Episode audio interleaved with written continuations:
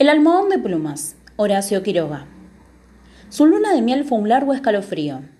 Rubia, angelical y tímida, el carácter duro de su marido heló sus soñadas niñerías de novia.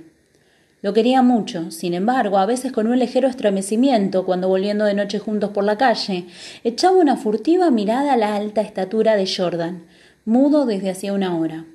Él, por su parte, la amaba profundamente sin darlo a conocer.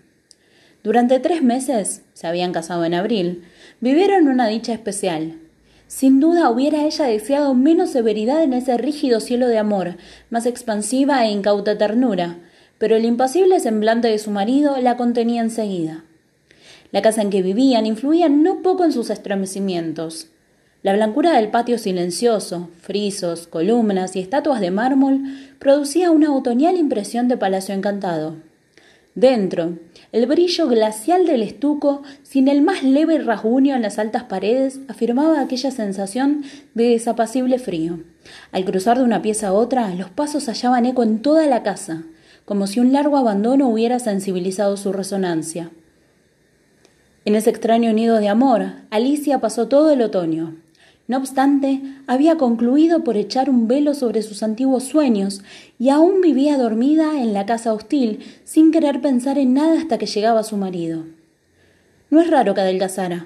Tuvo un ligero ataque de influenza que se arrastró insidiosamente días y días. Alicia no se reponía nunca.